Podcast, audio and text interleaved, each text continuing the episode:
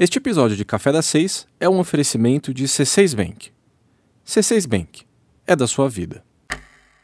Olá, tudo bem? Tá começando agora mais um Café das Seis, o nosso podcast diário aqui dos Seis Minutos, onde você fica sabendo das notícias mais importantes do dia.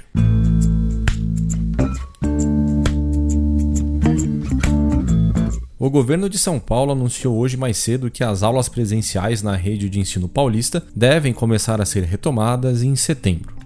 O plano terá três fases e estará diretamente relacionado às condições de saúde no Estado. As indicações anunciadas hoje valem para a rede municipal, estadual e privada e deverão ser aplicadas para o ensino básico, para as universidades e também para a educação complementar. Eu vou explicar direitinho como que foi esse anúncio. Na fase 1, 35% dos alunos voltarão para as salas de aula, mantendo um distanciamento de um metro e meio e usando máscaras. Os outros 65% dos estudantes continuarão tendo aulas pela internet, que deverão ter o mesmo conteúdo que foi dado presencialmente. Na fase 2 do programa, 80% dos alunos retornam para os locais de ensino e na terceira e última fase, a adesão será de 100% dos estudantes. E como será o avanço dessas fases? O secretário de Educação de São Paulo, Rocieli Soares, explicou que as aulas só poderão voltar quando todo o estado tiver com a pandemia mais controlada. Você lembra daquele plano de relaxamento de quarentena que foi anunciado pelo governo no final do mês passado?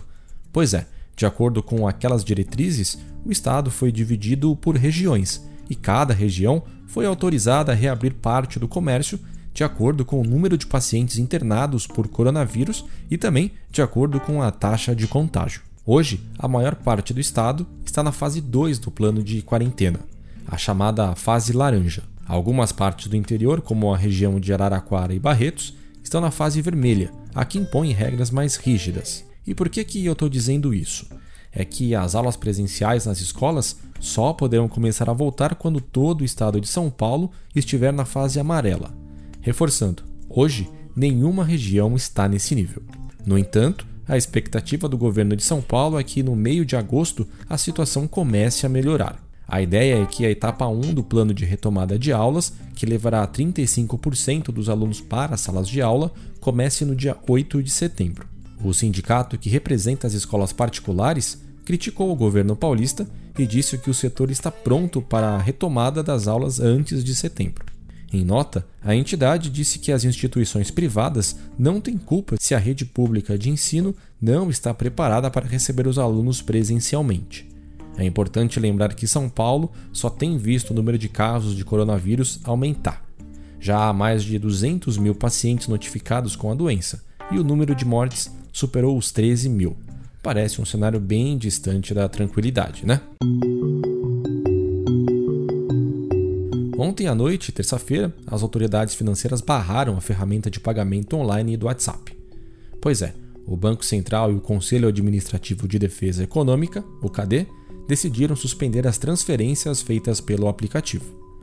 Lembrando que na semana passada o Facebook, dono do WhatsApp, anunciou que o Brasil seria o primeiro país no mundo a contar com essa nova forma de pagamento. Mas a iniciativa não durou muito tempo, né? Nos documentos que justificaram o bloqueio, as autoridades relataram a preocupação com o alto número de usuários do WhatsApp no país, o que poderia bloquear a entrada de novos concorrentes no setor e criar uma espécie de monopólio. Outra questão é que outras ferramentas de pagamento instantâneo poderiam ser sufocadas pelo WhatsApp, o que deixaria poucas opções para os clientes e os consumidores. Nós apuramos também que as autoridades monetárias ficaram muito descontentes com a falta de diálogo do Facebook. De acordo com uma fonte ouvida pelos 6 minutos, o dono do WhatsApp sequer procurou o KD para saber se poderia colocar a ferramenta no mercado.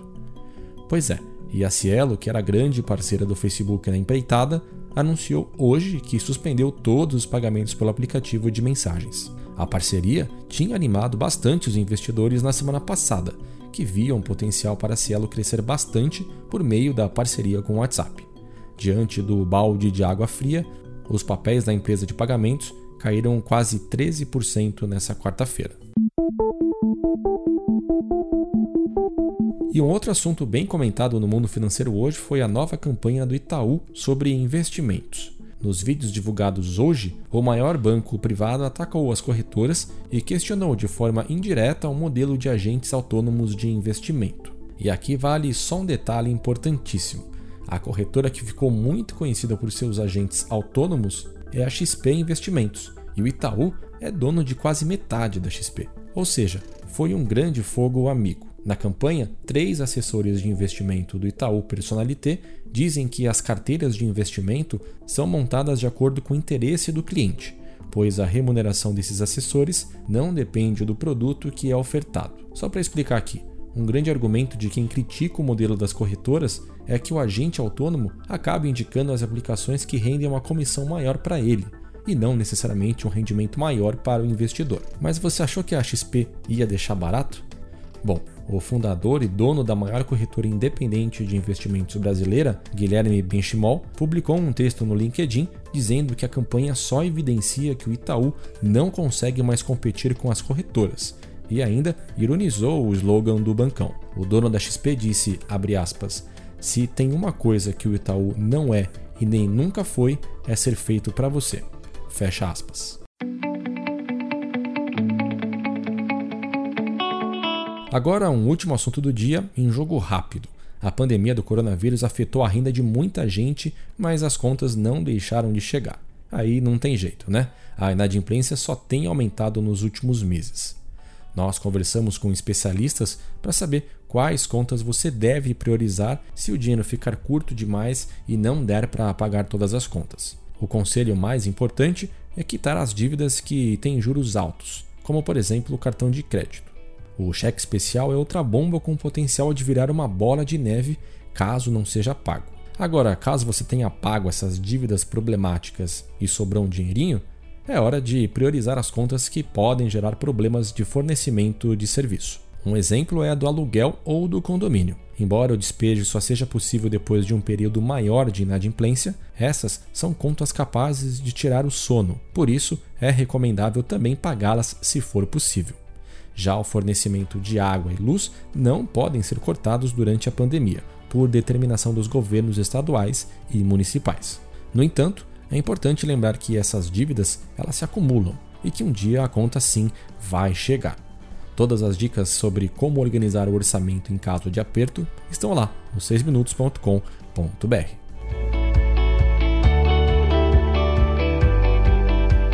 Bem, então esses foram os principais destaques de hoje. Para mais notícias, acesse o nosso site e eu volto amanhã. Tchau! Já pensou ter uma relação mais saudável com seu dinheiro? Já pensou um cartão com pontos que não inspiram? E já imaginou ter só o que você precisa sem entrelinhas nem pagar pelo que não usa? Já pensou se tivesse um banco que fosse exatamente do jeito que você quer? A gente pensou.